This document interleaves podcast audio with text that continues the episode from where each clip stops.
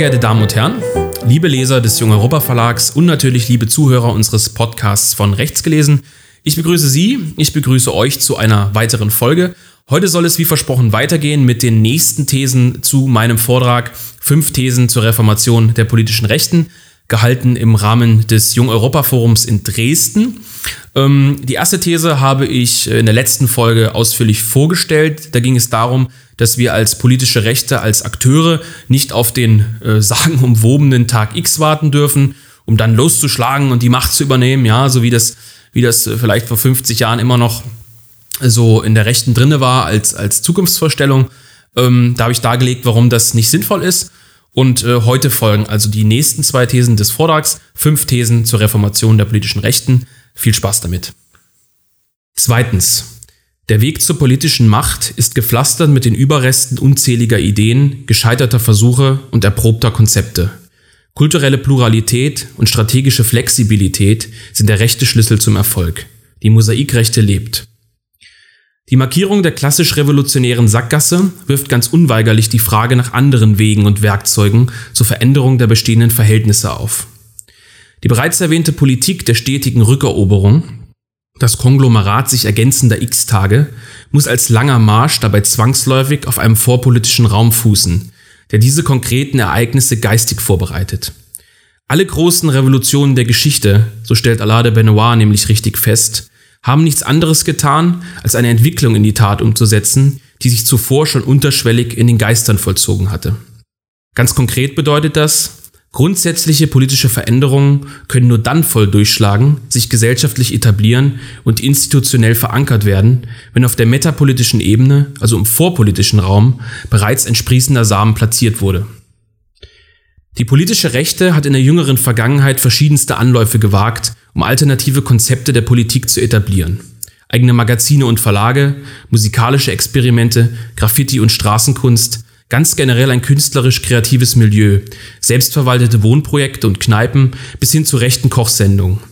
Die elementare Bedeutung einer mannigfaltigen rechten Gegenkultur als erleb- und fühlbare Metapolitik ist unstrittig. Der französische Publizist Alain de Benoit hat wie kein zweiter den Weg der Kulturrevolution nach dem Vorbild des Kommunisten Antonio Gramsci für die Rechte detailliert beschrieben und damit fruchtbar gemacht. Zitat Kein Bereich entgeht der Ideologie, man kann sich folglich die Frage stellen, ob das Spiel um den entscheidenden Einsatz des Politischen, was das Wesentliche anbelangt, noch in der Arena der Politik der Politiker seinen Ort hat. Fragt Benoit in seinem Grundlagenwerk Kulturrevolution von rechts. Als Vorbild einer solchen Kulturrevolution jedoch wieder und wieder auf die 68er Generation um Rudi Dutschke zu rekurrieren, ermüdet und bietet wenig neue Perspektiven. Ein Blick auf die aktuelle Situation in der Bundesrepublik Deutschland sowie ihre politische Verfasstheit bietet mannigfaltige Möglichkeiten, die Wirksamkeit metapolitischer Konzepte zu untersuchen. Mit Pegida hat ein konzeptionell recht einfaches Demonstrationsbündnis, zeitweilig sogar zu Recht als Massenbewegung definiert, eine beeindruckende Schneise in den politisch korrekten Schutzwall geschlagen und Personen in ganz Europa für eine aktive Protestpolitik mobilisiert. Ähnlich verhält es sich mit Tilo Sarrazins Millionenerfolg Deutschland schafft sich ab, von 2010 als schriftliches Pendant dieses weitreichenden Unbehagens gegen die etablierten Eliten. Gefolgt von Akif Pirinci, der popkulturellen Aufmachung der identitären Bewegung oder um ein eher abseitiges Beispiel zu nennen, den neuerlichen Mainstream-Erfolgen der Musikgruppe Freiwild. Die Reihe dieser kulturellen bis metapolitischen Erfolge transportiert in letzter Konsequenz, alle politischen Details und Schattierungen abgezogen, einen positiven und selbstverständlichen Heimatbegriff und somit einen ersten rechten Minimalkonsens. Die klassische metapolitische Arbeit von rechts wird dabei seit Jahrzehnten vor allem durch Verlage und Magazine verrichtet. Seit wenigen Jahren ergänzt um moderne Multiplikatoren wie Videoblogs, Smartphone-Apps oder Podcasts. Ersteres, die klassische intellektuelle Krämerarbeit der Verleger und Autoren, hat interessierte Leser angezogen, Querdenker um sich versammelt, ein eigenes rechtsintellektuelles Milieu aufgebaut und nicht zuletzt einige Eliten herangezogen, die im Idealfall überall dort Wirkmacht entfalten konnten, wo wegweisende Entscheidungen getroffen werden. Soweit zumindest die Theorie. Gleichzeitig muss konstatiert werden, dass ein nachweislicher, tatsächlich messbarer Einfluss auf politische Entscheidungsträger, relevante Jugendbewegungen, kulturelle Institutionen und so in letzter Konsequenz auch auf sich vollziehende gesellschaftliche Prozesse nicht in einem Maß Einfluss genommen werden konnte, wie die Theorie es versprach. Die Erfolge dieser harten theoretischen Arbeit sollen dabei keineswegs negiert werden. Denn spätestens seit dem Höhepunkt der Migrationskrise trägt dieses metapolitische Konzept die rechten Früchte. Jene jahrzehntelange theoretische Krämerarbeit im vorpolitischen Raum hat in der Migrationskrise ihren medialen Katalysator gefunden, mit der Alternative für Deutschland zumindest bis dato eine vage politische Entsprechung herausgebildet, den Zugriff auf einen nicht unerheblichen Teil der Gesellschaft erkämpft, dabei den Korridor des Sagbaren erweitert und so doch noch einen Weg gefunden, aus dem theoretischen Ghetto auszubrechen. Die politische Rechte ist vorerst am gesellschaftlichen Diskurs angedockt und kann zumindest nicht länger ignoriert werden. Der liberale Staat bietet hier schon seinem Wesen nach eine offene Flanke. Denn entweder er ist tatsächlich liberal und akzeptiert unseren Kampf um die Diskurs- und Deutungshoheit somit als legitime Meinung, oder er ist in Wirklichkeit repressiv und offenbart damit seinen totalitären Wesenskern. Was sich in Deutschland nun anhand diskursiver öffentlicher Vorkommnisse, etwa den Wahlerfolgen der AfD, den Skandalen um den Stand des Verlag Antaios auf der Frankfurter Buchmesse sowie natürlich den kurzweilige Regierungsbeteiligung der FPÖ deutlich offenbart, ist eine grassierende Unsicherheit des Establishments. Es oszilliert, teilweise mit harten Bandagen, zwischen Liberalität und Autoritarismus. Unsere vermeintlich bunte und liberale Gesellschaft hat ihre offenen Flanken bis dato noch nie in einer solchen Klarheit offenbaren müssen. Die Bruchlinien sind sichtbar, der Konsens zerschlagen. Die begrüßenswerte Vielgestaltigkeit der Welt hat sich unseren durch den American Way of Life geprägten westeuropäischen Gesellschaften in einer perfiden Vergötterung des Individualismus niedergeschlagen und dabei jedwede Form der kollektiven Bindung an den Rand des Abgrunds gedrängt. Der vorpolitische Raum kann in dieser Lage nur durch eine rechtspluralistische Bewegung besetzt werden, die dieses gesellschaftliche Dogma der grenzenlosen Individualität zwar ablehnt, doch die Zeichen der Zeit klar erkannt hat. Das heißt keineswegs, jede noch so abseitige politische Position oder jeden im Wortsinn asozialen Lebensentwurf unterstützen zu müssen. Es bedeutet aber zweifelsohne, dass eine strittige Flagge bei Pegida oder eine obskure Rede nicht den Unterschied machen. Denn die pluralistische Bandbreite der politischen Rechten ist der Grundstein des derzeitigen Erfolgs und gleichzeitig Schutzwall gegen Angriffe von außen. Die politische Linke dient hier als Paradebeispiel. Nach außen nie distanzieren, trotz aller Unterschiede immer geschlossen gegen den gemeinsamen Feind. Analog dieser bestehenden Mosaiklinken plädiert der kluge junge Publizist Benedikt Kaiser für den Auf- und Ausbau einer dementsprechenden Mosaikrechten als Leitbild zukunftsorientierter Politik und somit wohl auch als strategische Überwindungsmöglichkeit klassischer rechter Grabenkämpfe. Ein rechtes transversales Mosaik, so wie Kaiser es beschreibt und nennt, müsste getragen sein von der Überzeugung, dass parlamentarische und außerparlamentarische Akteure mit nicht hintergehbarem Bezug auf ein inhaltlich einendes, bausteinartig ein Gesamtmilieu abbildeten, bei dem jeder in seinem Beritt mit den dort typischen Verhaltens- und Aktionsweisen agierte, die organisationskulturelle Autonomie des Bündnispartners aber akzeptierte. Soweit Kaiser.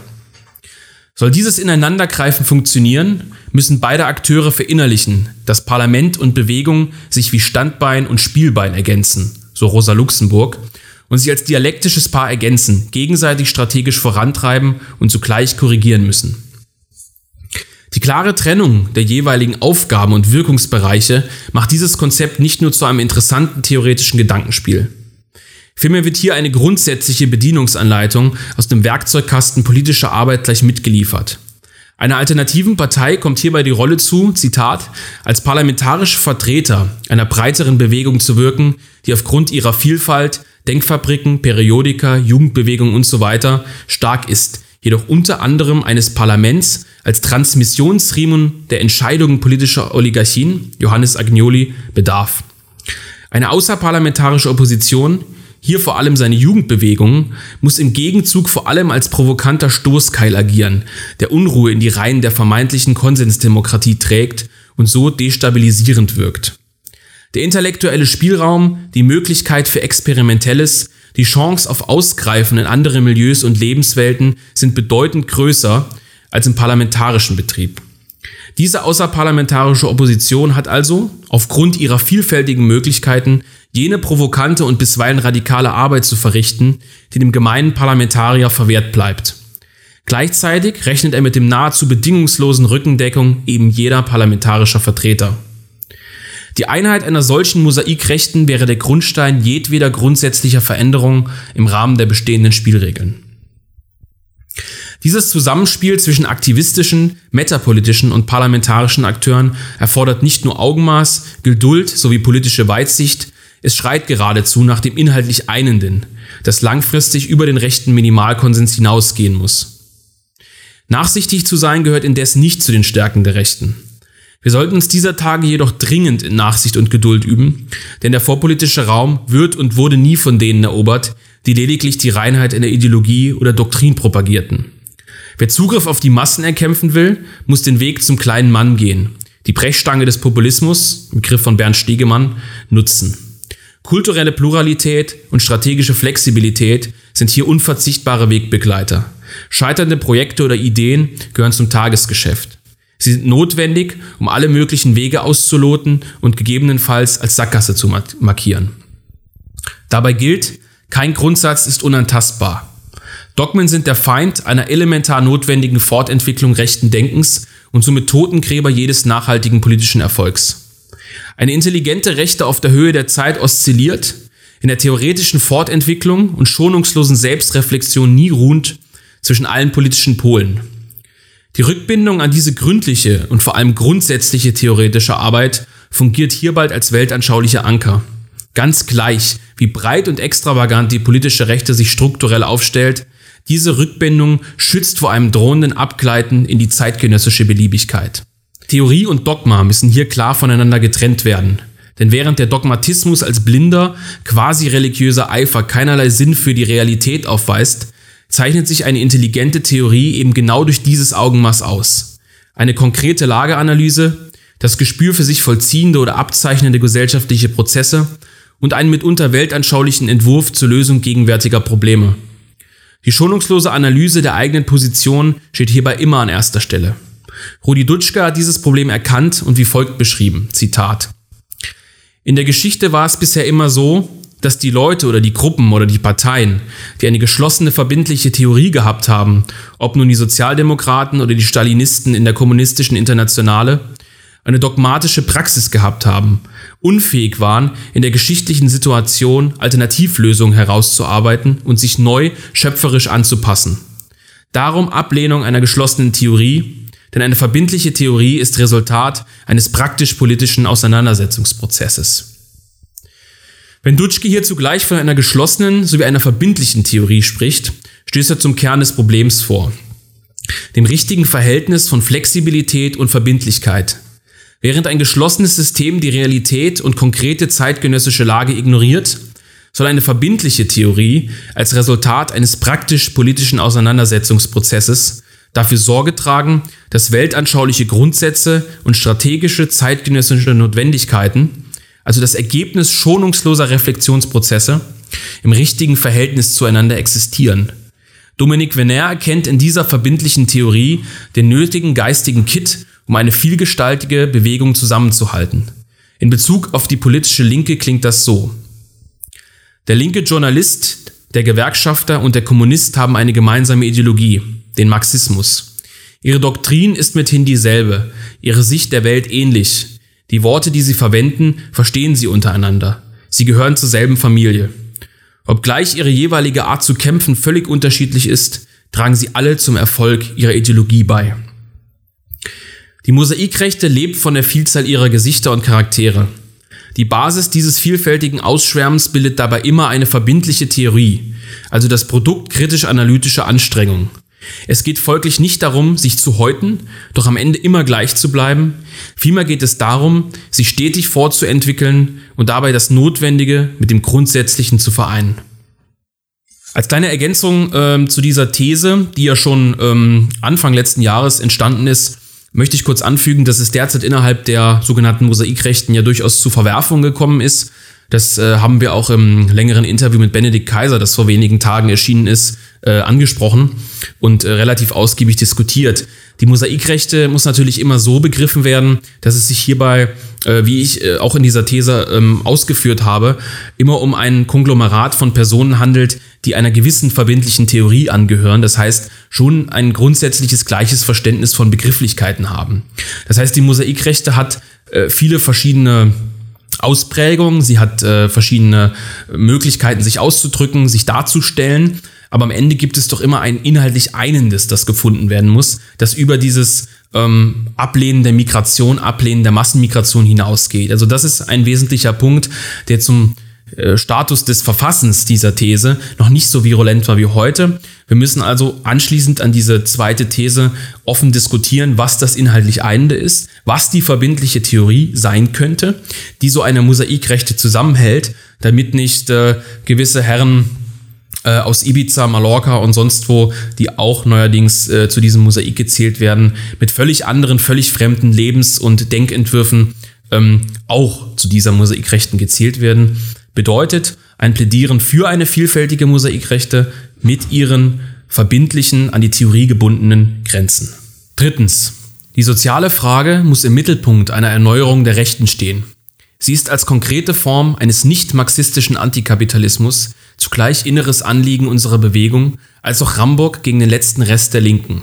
Als der Kapitalismus seine an die jeweiligen nationalen Gegebenheiten angepasste Form verloren hat und staatenlos geworden ist, haben die Demokratien ihre Kontrolle an internationale Finanziers abgegeben.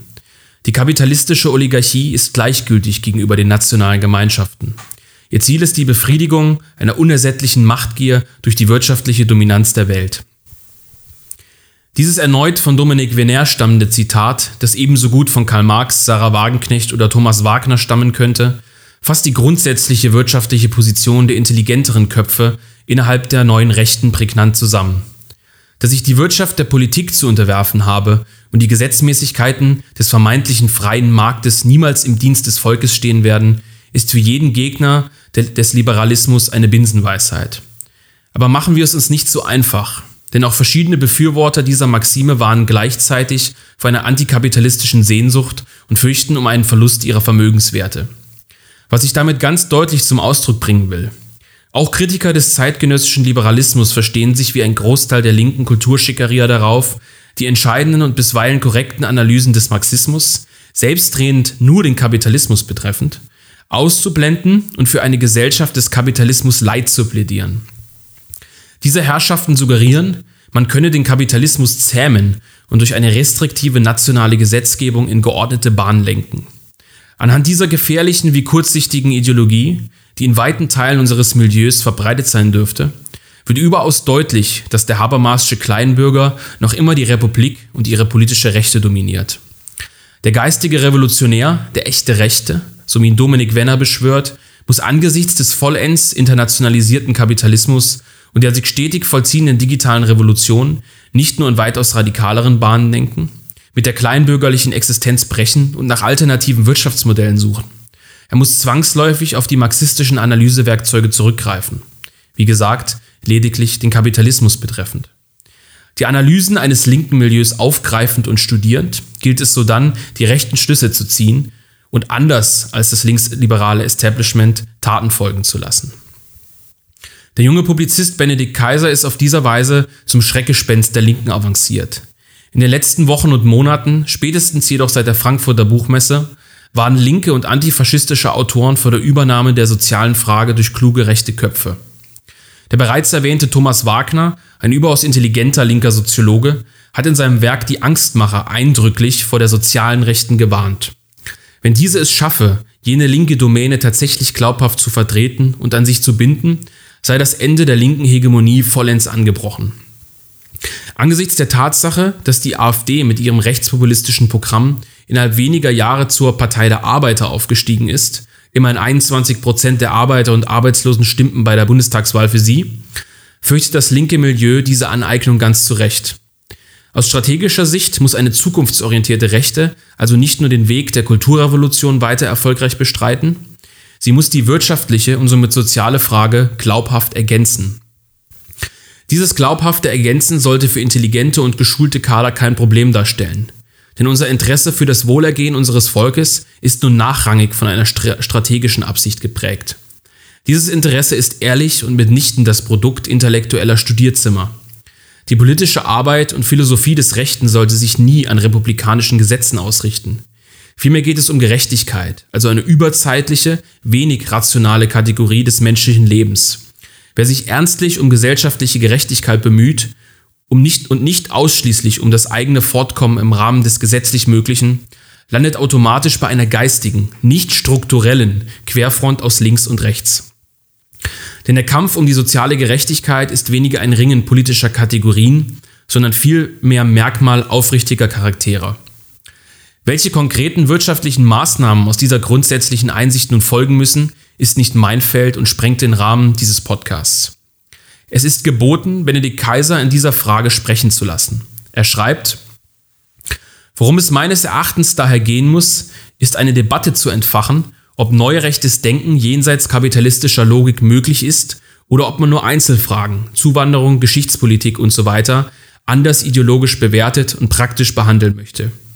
Es gilt, diese Debatte zu führen und voranzutreiben und anschließend die entsprechenden Rückschlüsse zu ziehen.